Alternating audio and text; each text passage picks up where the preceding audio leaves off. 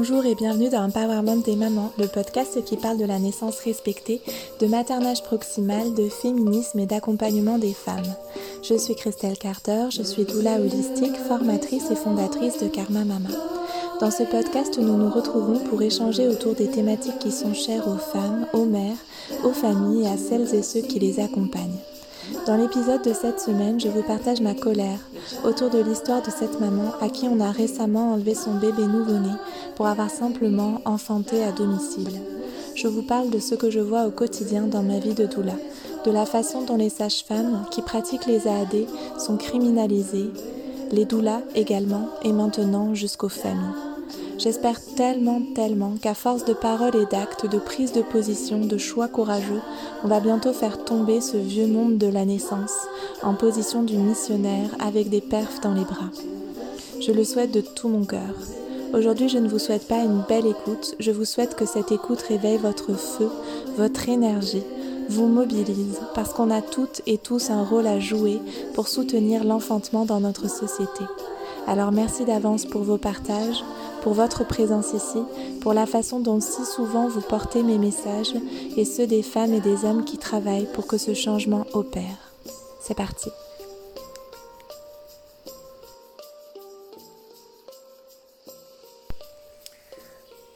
Ok, alors euh, on commence aujourd'hui un épisode qui va être un petit peu euh, euh, qui est chargé de beaucoup d'émotions assez lourdes et négatives, ce qui n'est pas l'état d'esprit dans lequel j'ai l'habitude d'enregistrer mes épisodes de podcast. Mais je crois qu'il est vraiment important que les personnes qui sont touchées par euh, ce dont je vais vous parler aujourd'hui prennent la parole et prennent la parole euh, ouvertement quand c'est possible. Alors, alors je vais faire ma petite part à moi, juste ma part à moi, en partageant ici sur mon média euh, ce que euh, un événement d'actualité a euh, réveillé pour moi et ma pensée autour de, de cet événement d'actualité. Si vous êtes active ou imprégnée du monde des naissances, vous avez probablement entendu parler de cette euh, maman qui euh, s'est fait retirer son bébé quelques jours après la naissance euh, en France, il y a à peu près une quinzaine de jours, donc en 2021, pour avoir accouché chez elle. alors c'est un petit peu ce qu'on voit un peu comme les gros titres de cette histoire. En vrai, euh, d'après ce que j'en sais, si on regarde euh, un peu plus loin que, les gros titres, euh, c'est presque pire, au sens où on s'aperçoit que cette femme-là et cette famille-là, dont le bébé a été enlevé à la mère et au père et à la fratrie qui existait déjà, parce que c'est pas que la mère et le bébé qui subissent un trauma dans ces situations-là, évidemment. On peut très bien comprendre euh, et très facilement comprendre le trauma pour l'ensemble de la famille, pour euh, cette mère, pour ce bébé, pour ce père, pour les frères et sœurs de ce bébé, pour les grands-parents, pour euh, voilà, pour, pour l'ensemble de la famille de ce bébé, pour les personnes qui accompagnaient cette femme-là. Même si évidemment le trauma reste euh, le plus fort pour euh, la mère et le bébé. Euh, ce qui s'est passé pour faire bref et pour résumer l'histoire sans voilà je connais pas la personne personnellement. Je je je vais vous dire simplement ce que j'en sais. Puis vous pouvez faire vos recherches si vous avez envie. Vous vous trouverez facilement les informations que je vais vous partager là, mais je vais vous, permettre de, comprendre mon point de vue avec euh, les informations que je vais vous partager. Euh, c'est une maman qui a accouché de son sixième enfant. Elle était suivie par une sage-femme qui accompagne habituellement les accouchements à domicile. Mais euh, son taux de fer étant un peu bas, elle était un petit peu anémiée. Euh, la sage-femme a pas voulu suivre cet accouchement à domicile. On va revenir, euh, on va revenir là-dessus euh, un peu plus tard. Et cette femme avait donc le choix entre accoucher à la maternité finalement ou accoucher chez elle, ce qui reste un droit en France, un droit voilà, légal en France. Ça me paraît important de préciser et de rappeler que en France, aucun examen n'est obligatoire pendant la grossesse. Aucun examen n'est obligatoire pendant la grossesse et que on a le droit de refuser l'ensemble de ces examens-là et que on peut accoucher exactement là où on a envie, avec les personnes avec lesquelles on a envie. Il n'y a aucune illégalité à accoucher chez soi sans sage-femme, ni aucune illégalité évidemment à accoucher chez soi avec une sage-femme. C'est un droit qu'on a en tant que femme d'enfanter, où est-ce qu'on a envie d'enfanter, et a priori avec les personnes avec lesquelles on a envie d'enfanter. On va revenir là-dessus aussi un peu plus tard. Euh, oui. Euh, autre chose à préciser dans ce même, dans ce petit triptyque de nos droits, aucun acte médical ne devrait pouvoir être imposé durant un enfantement. Il y a une loi Kouchner, la loi Kouchner qui nous protège, qui protège les, droits des patients, et aucun acte ne peut normalement être fait sans le consentement de la personne qui va le, vivre. Et, et là, je dis bien normalement parce que, évidemment, on sait très bien que c'est pas comme ça aujourd'hui en France et on sait très bien que les femmes vivent des actes euh, qui leur sont imposés médicalement, des protocoles qui ne sont pas négociables au sein des maternités, ce qui est en soi illégal. Euh, je pourrais donner des exemples et des détails, mais euh, ça viendra peut-être au fil de l'épisode. Là, j'ai vraiment envie de, de vous raconter cette histoire. Donc, cette femme, euh, suite au fait que, que sa sage-femme lui exprime à 10 jours à peu près de la naissance qu'elle pourrait pas la suivre dans cet accouchement à domicile finalement, prend la décision avec sa famille de enfanter leur bébé chez eux en famille. Et dans leur projet de naissance, ils avaient prévu de faire un placenta lotus, c'est-à-dire de ne pas couper artificiellement le cordon du placenta, de le laisser se détacher naturellement, ce qui peut prendre euh, quelques jours. Alors c'est une pratique qui est peu connue en France, qui commence à, faire parler d'elle, on va dire, qui commence à être un peu plus mise en lumière. Euh, il y a certains bénéfices qui sont, mis en avant par l'observation des personnes qui pratiquent les placentas lotus. On pourrait s'en reparler. Euh, je ne vais pas entrer dans les détails euh, de cet acte et de ce choix aujourd'hui. Reste que c'est un choix de la famille et qu'il n'est écrit nulle part qu'il est légalement obligatoire de couper le cordon des bébés. Euh, voilà. Il y, a, certaines recommandations de l'OMS qui ne prennent pas en compte l'existence de cette pratique du placenta lotus, des bébés lotus, mais c'est écrit nulle part que c'est illégal d'avoir de, cette pratique.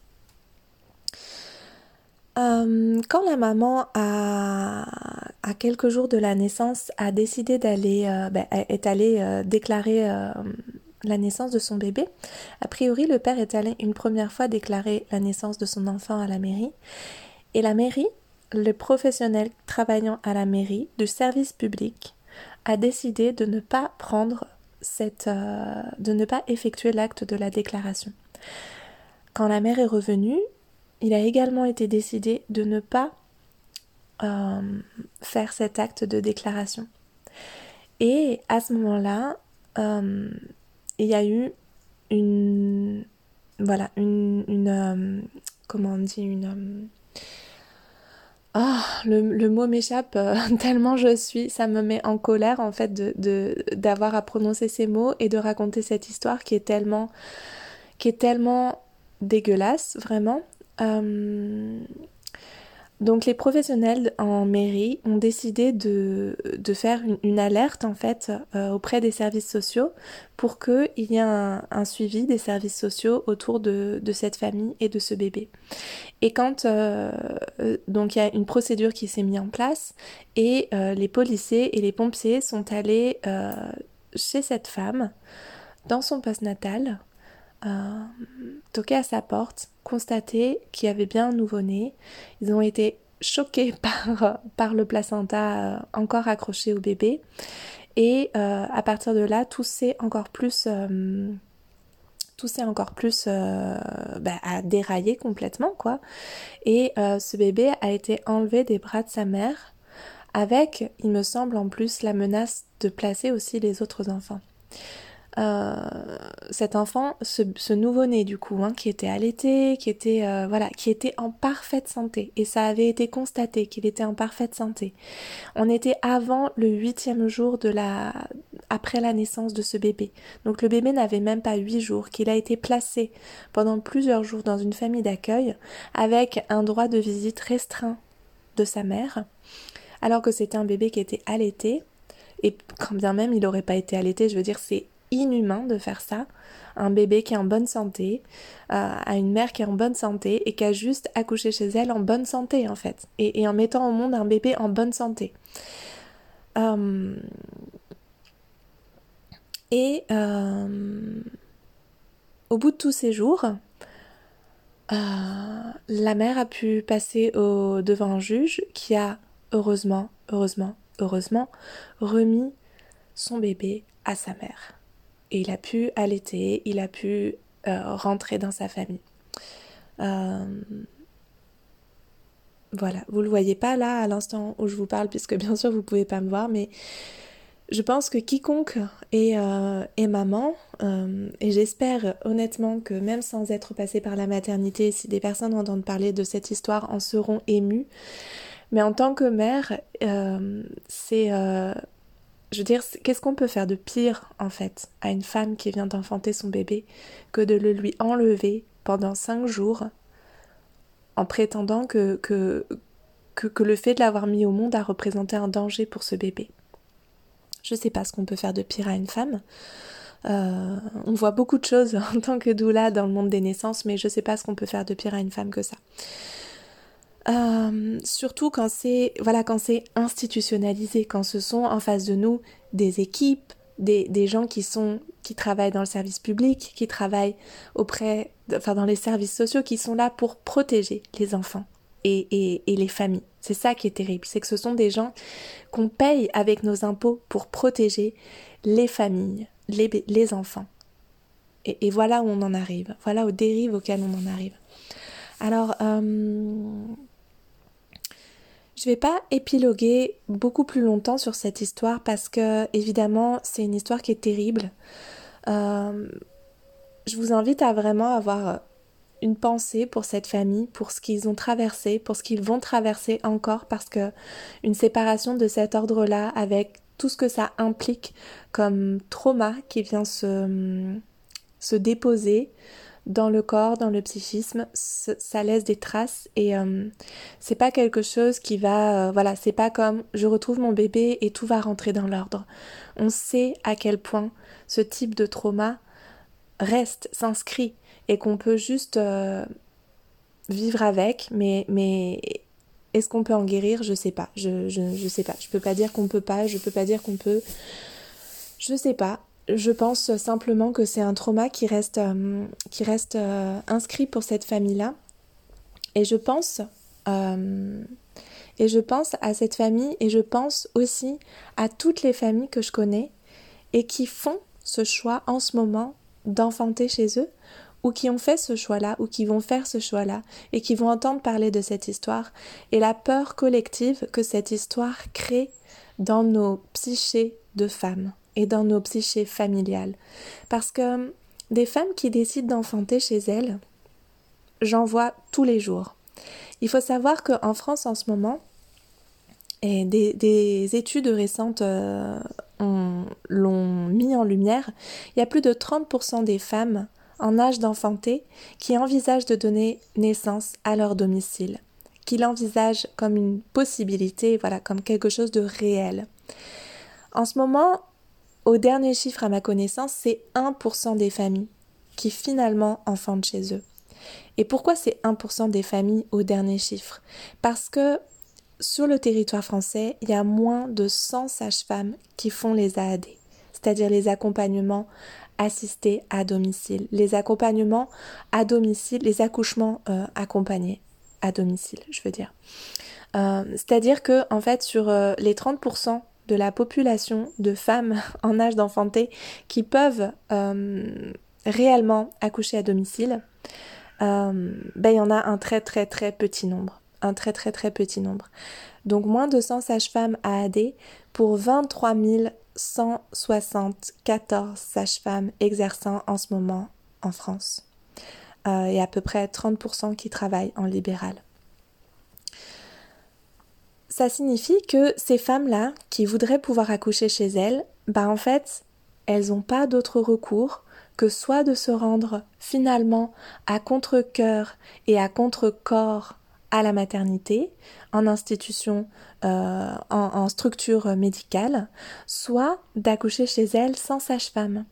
Et je vais vous dire que là où je, vis et je travaille, autour d'Avignon, on a la chance d'avoir, euh, si on élargit un petit peu le périmètre euh, au-delà d'Avignon évidemment, on a la chance d'avoir quatre sages-femmes qui font les accouchements à domicile. C'est-à-dire que les femmes ont le choix et que euh, quand ça se passe pas, euh, voilà, quand il n'y a pas un match avec la sage-femme, on peut toujours se tourner vers une autre sage-femme.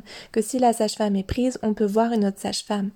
Et pourtant, et pourtant, et pourtant, euh, les sages-femmes avec lesquelles je travaille me disent à chaque fois qu'on en parle qu'elles refusent toutes les semaines des familles parce qu'elles ont trop de demandes.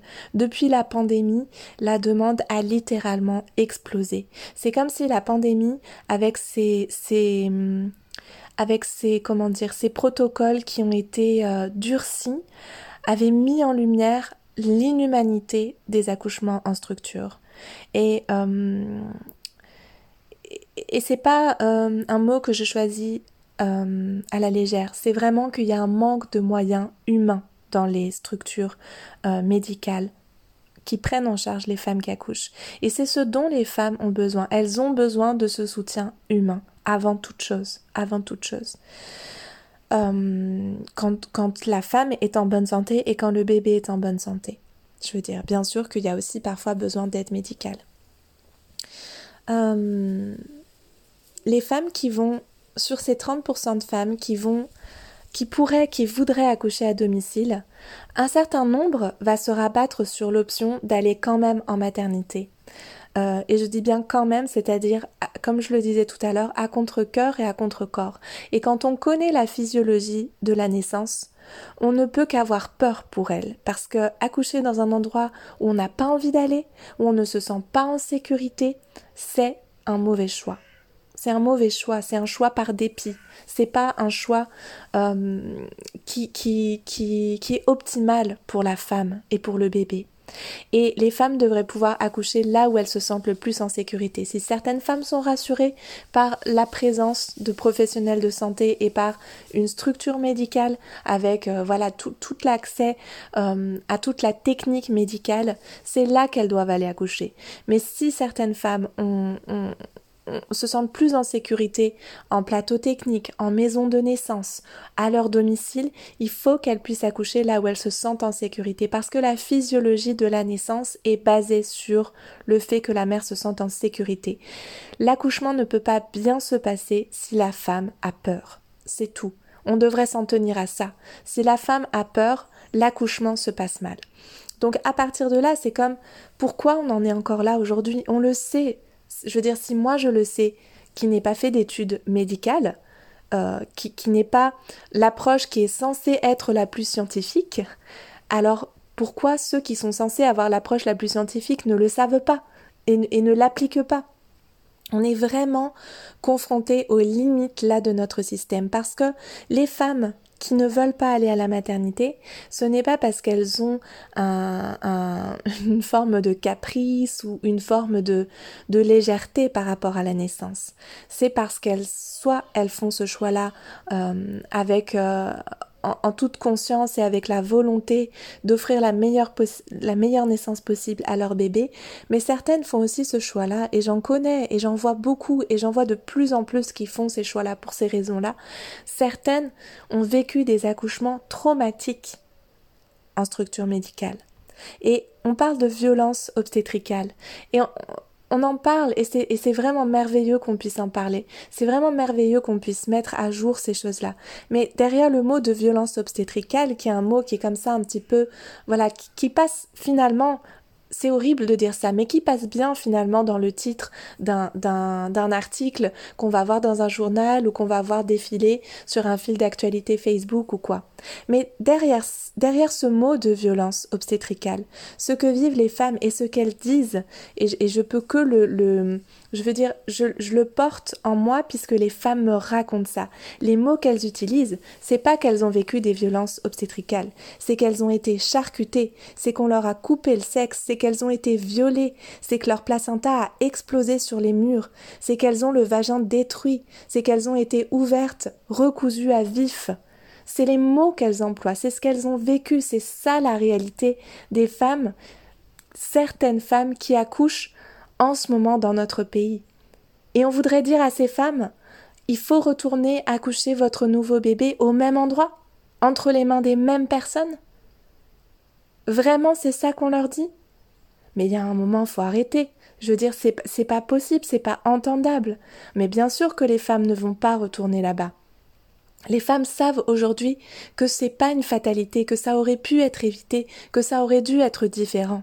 Les réseaux sociaux aujourd'hui, les blogs, les podcasts, les livres qui sortent sur la physiologie, tout le travail des personnes qui travaillent dans la physiologie, le travail des sages-femmes, le travail des scientifiques, le travail des doulas met en lumière le fait que ça peut être autrement.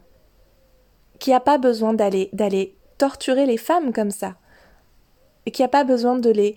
Et, là, je parle des choses physiques, mais il y a les violences obstétricales qui sont des violences psychiques, où on les a infantilisées, ridiculisées, menacées, intimidées, en leur disant que leur bébé allait mourir, alors que le bébé va bien.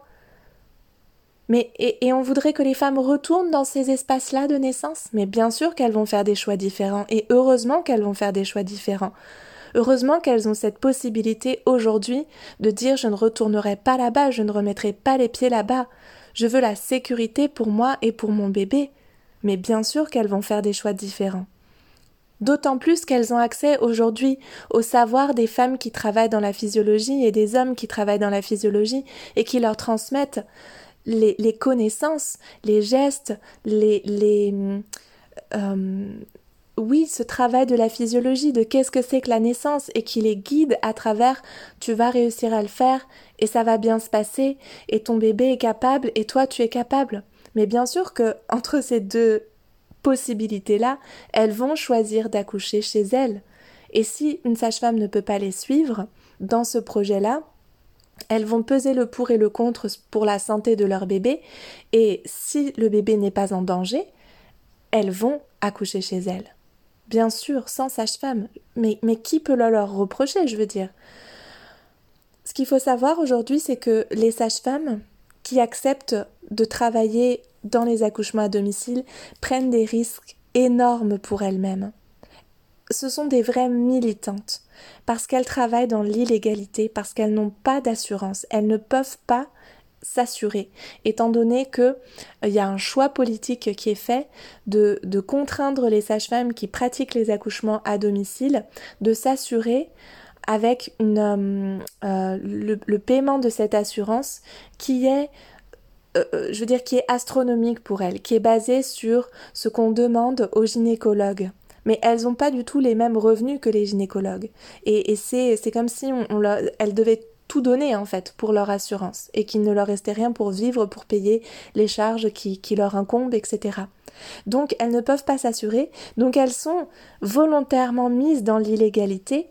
Et bien sûr que du coup elles prennent le moins de risques possible euh, pour la famille, c'est comme évident, elles prennent jamais de risques pour les familles et les mères et les bébés, mais elles prennent aussi de moins en moins de risques si possible pour elles, parce qu'elles se font sans cesse euh, menacées, elles sont, elles sont, elles passent sans cesse devant leur ordre, le conseil de leur ordre pour euh, X ou Y raison. C'est une vraie chasse aux sorcières qui est menée. Elles se font suspendre, elles se font radier. Il n'y a aucune possibilité de travailler sur des protocoles au sein des conseils de l'ordre pour les sages-femmes qui font les accouchements à domicile. Donc, à partir de là, on peut tout leur reprocher. On leur reproche simplement d'avoir des pratiques différentes et, et, et tout ça avec une méconnaissance de cette physiologie. Pour vous donner un ordre d'idée, et, et, et c'est les vrais chiffres, je veux dire, c'est ça qu'il faut comprendre, c'est que ce sont les vrais chiffres. Pour devenir sage-femme, il faut faire 5 ans d'études. 5 ans d'études. Et sur ces 5 ans d'études, il y a 8 heures de physiologie. C'est-à-dire qu'une sage-femme qui sort de ses 5 ans d'études, si elle ne fait pas des formations annexes et supplémentaires sur la physiologie, elle a, elle a eu 8 heures sur la physiologie de la naissance. Donc elle ne sait pas ce que c'est qu'une naissance physiologique. Et ensuite de ça, elle va aller travailler en maternité et elle va voir des accouchements qui sont sans cesse médicalisés, sans cesse médicalisés. Elles ne savent rien de la physiologie. Puis, si elles ont envie d'aller se former auprès des personnes qui travaillent et qui militent pour la physiologie, et quand je parle de physiologie, c'est-à-dire comment le corps fonctionne. Un accouchement, il est soit physiologique, il n'y a pas de médicalisation, tout se passe bien, tout se passe dans le processus euh, physiologique, biomécanique, euh, psychique du corps, où un accouchement est pathologique et il est médicalisé. Et parfois, il n'est pas pathologique, mais il est médicalisé quand même, ce qui est souvent ce qui arrive. Donc, un accouchement est soit physiologique, soit médicalisé. Et les sages-femmes et les gynécologues ne connaissent pas la physiologie. Ils ne la voient jamais, ils ne l'apprennent pas, ils ne la voient jamais. Et les femmes arrivent avec des projets de naissance physiologique. De plus en plus de femmes, de plus en plus de femmes, de plus en plus de femmes arrivent avec des projets de naissance physiologique et elles vont dans elles vont, elles, elles se jettent dans, dans, dans, dans, le système, dans le système qui broie les projets de naissance physiologique et qui coupe les, les, les sexes des femmes. C'est, c'est, je veux dire, à un moment, il faut mettre les vrais mots et je, je, je suis quelqu'un de plutôt tempéré, de plutôt optimiste, de plutôt, euh, voilà, qui essaye souvent d'arrondir les angles, de, de, de, de, de, prendre ce qu'il y a de plus positif dans chaque expérience. Mais là, c'est comme, c'est trop. On peut pas, on peut pas juste fermer les yeux, dire que c'est un, un, comment dire, un, un, fait divers et juste dire que euh, c'est pas de chance quand ça arrive. C'est pas pas de chance. C'est organisé comme ça. C'est organisé comme ça.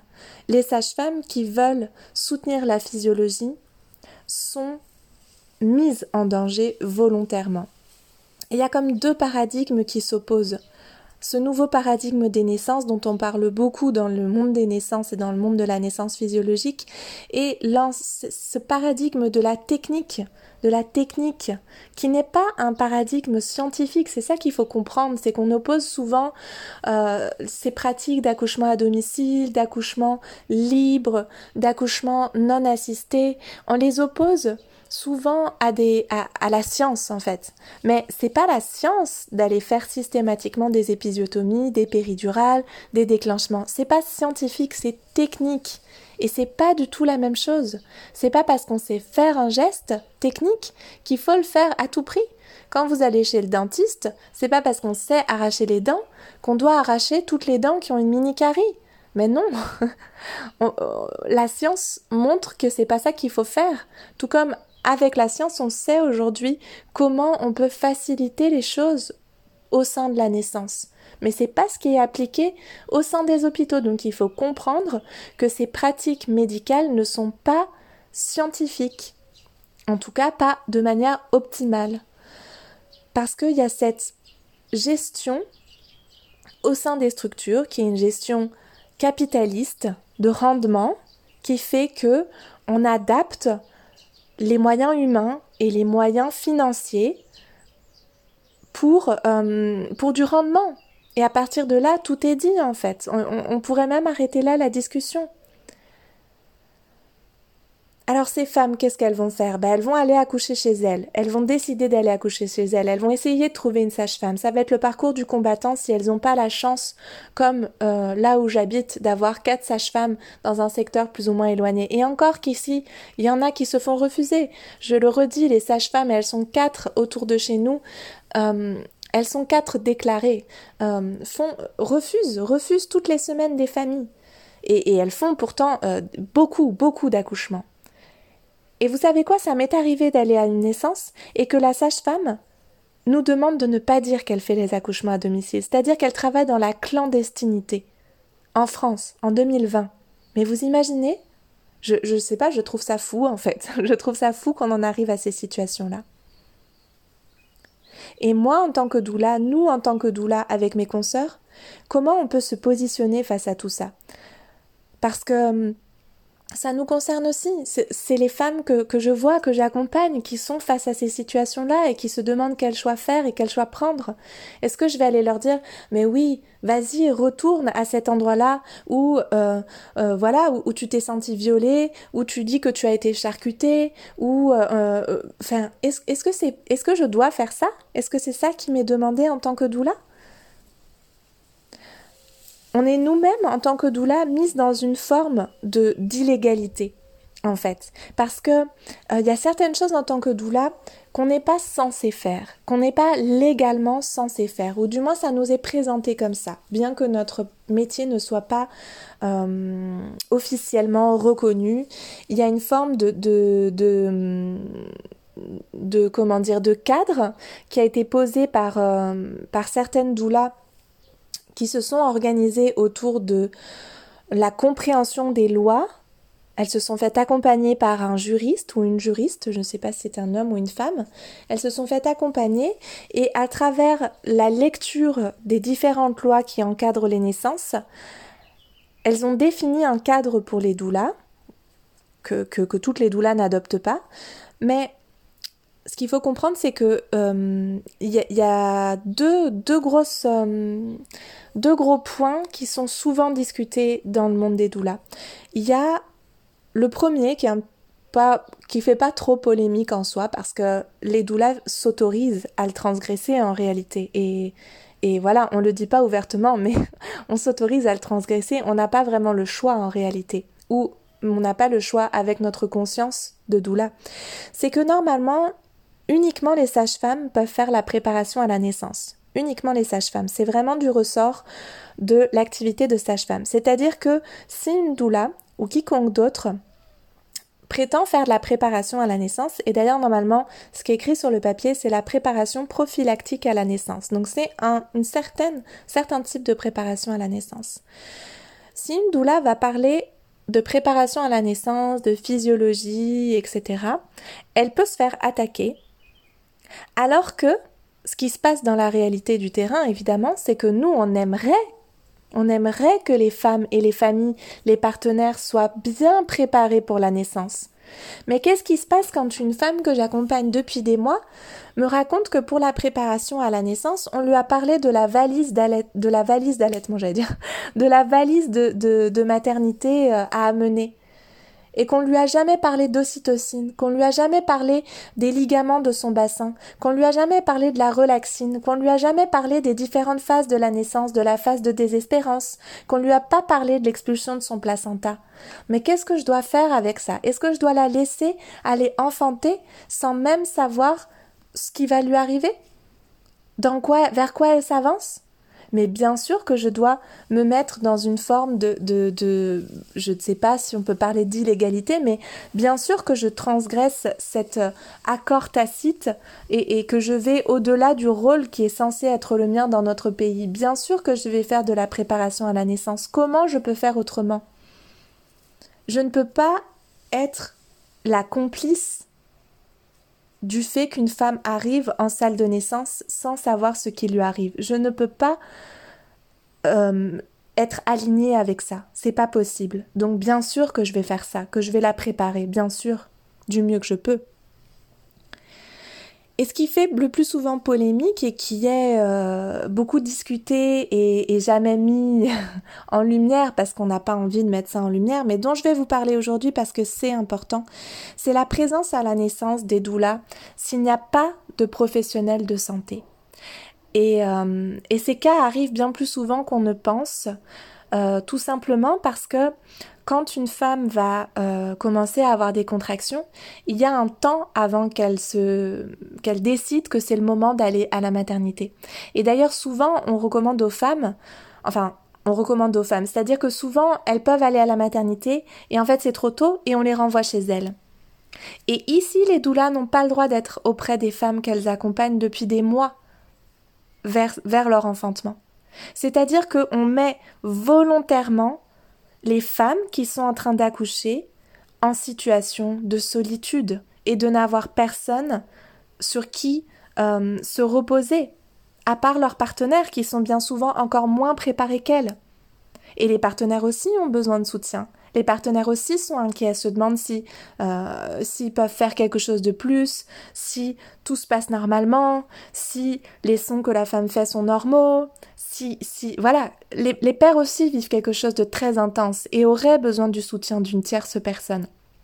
Et on l'interdit.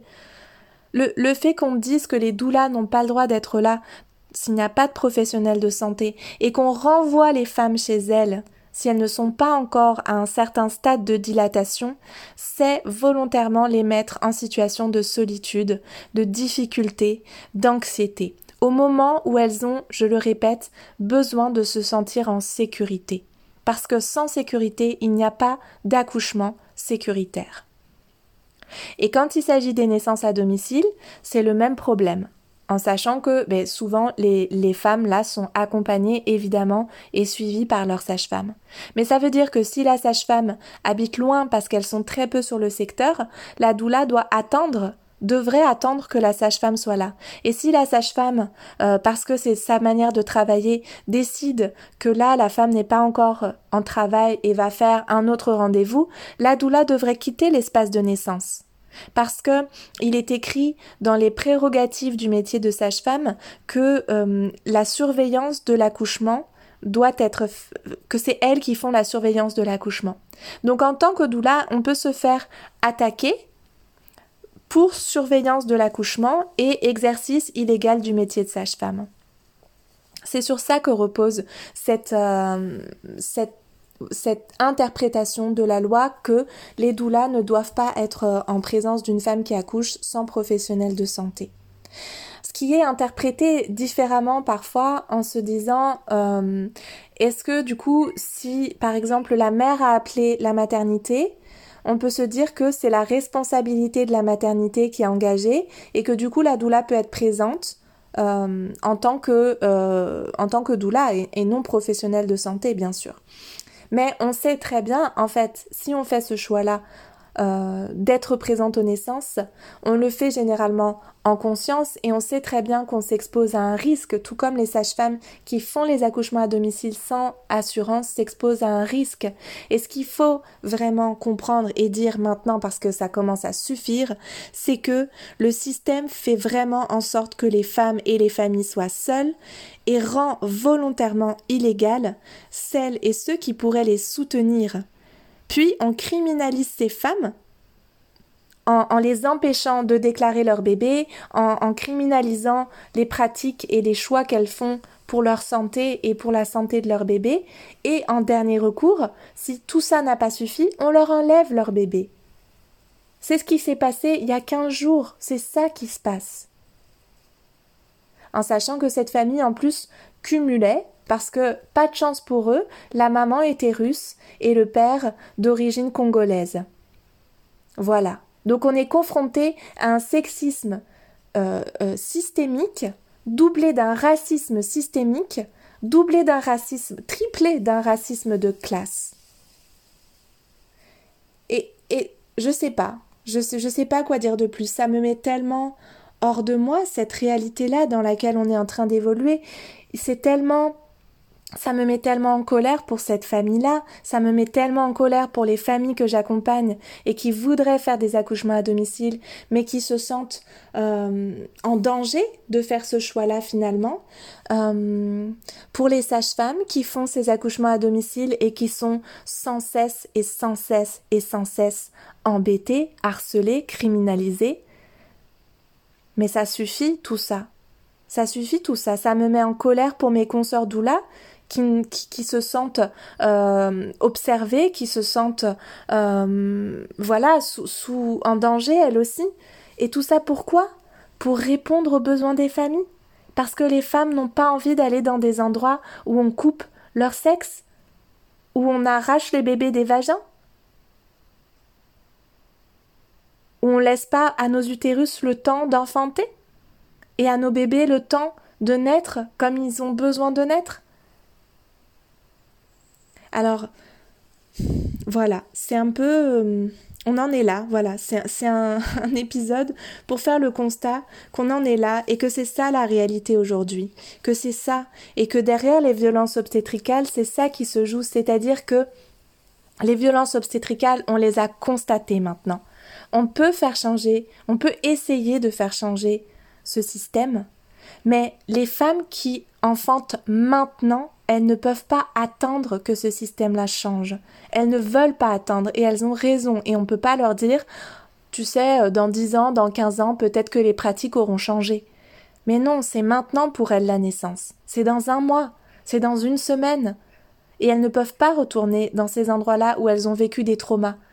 Ou si c'est pas elles qui ont vécu ces traumas-là, elles ne peuvent pas aller dans ces endroits qu'elles ne connaissent pas et où leurs sœurs, leurs cousines, leurs amis ont vécu ces traumas-là. Qui irait, quel homme irait à un endroit où on lui a coupé le pénis pour avoir un bébé, pour devenir père? Mais personne n'irait là-bas. Bien sûr que, que personne ne fait ça.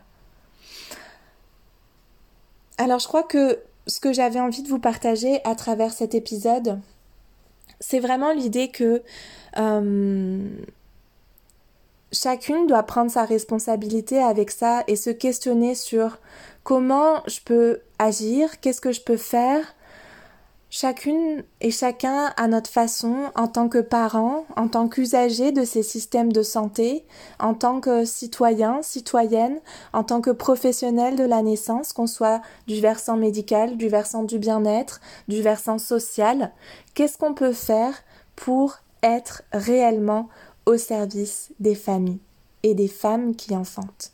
C'est vraiment ça ma question, c'est vraiment ça ce que j'ai envie de de vous partager aujourd'hui, c'est ouvrons les yeux sur la réalité parce que hum, c'est pas c'est pas un fait divers dans un journal avec des violences obstétricales.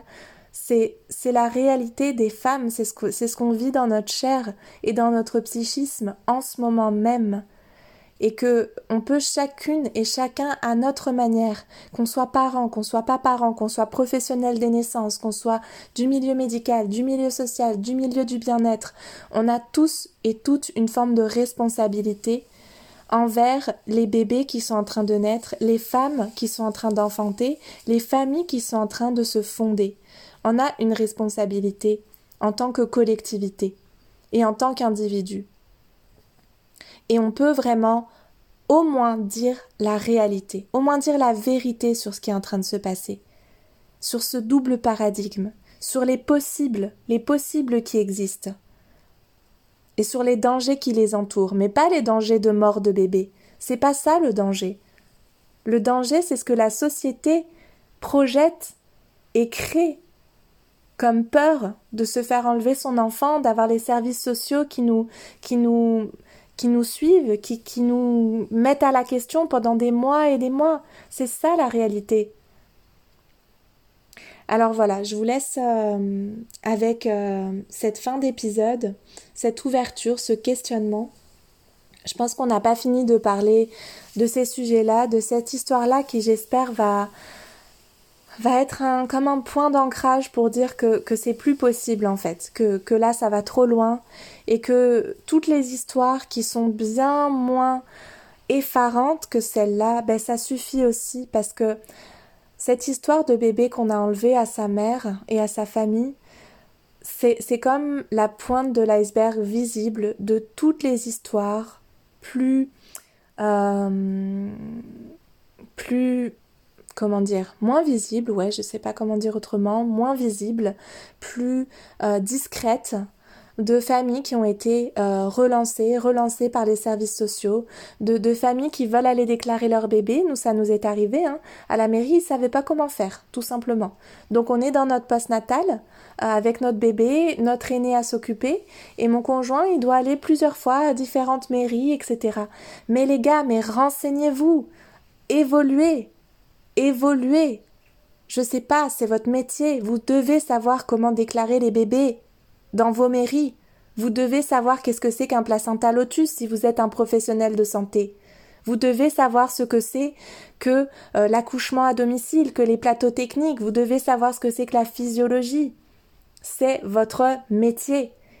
Et c'est nous, les, les familles, et c'est nous, les professionnels non médicaux et non sociaux, qui savons quels sont les possibles. C'est quand même, c'est quand même incroyable cette situation. Voilà, mais si on me, à chaque fois que je vais me relancer dans le sujet, je vais être à nouveau énervée, donc je vais m'arrêter là. Je vais vous souhaiter une bonne journée.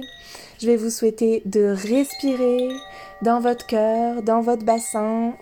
Et euh, j'espère qu'on va tous et toutes garder cette, euh, cette histoire en tête et porter cette famille dans notre cœur et, soutenir les familles qui viennent à nous avec leurs différents projets, avec leur multitude de, de visions de la naissance pour leur bébé, pour leur famille, avec leurs différentes physiologies, avec la beauté et la diversité des naissances, et qu'on va, va vraiment tout ensemble, les personnes qui œuvront vers, euh, vers ce changement, vers ce nouveau paradigme, vers cette nouvelle vision de, de la naissance et de la famille, qu'on va tout ensemble et chacun à notre place euh, oser parler en fait, oser dire ce qu'on voit et oser dire ce qu'on pense et ce qui serait possible. Et, euh, et voilà, prenons toute place dans ce cercle, autorisons-nous toutes et tous à prendre place dans ce cercle parce qu'on est toutes et tous légitimes avec nos outils, avec notre vision pour supporter les femmes et les familles. Je vous souhaite une très belle semaine pleine de, beauté, de joie, de réjouissance, d'amour, d'ocytocine et je vous dis à la semaine prochaine. Ciao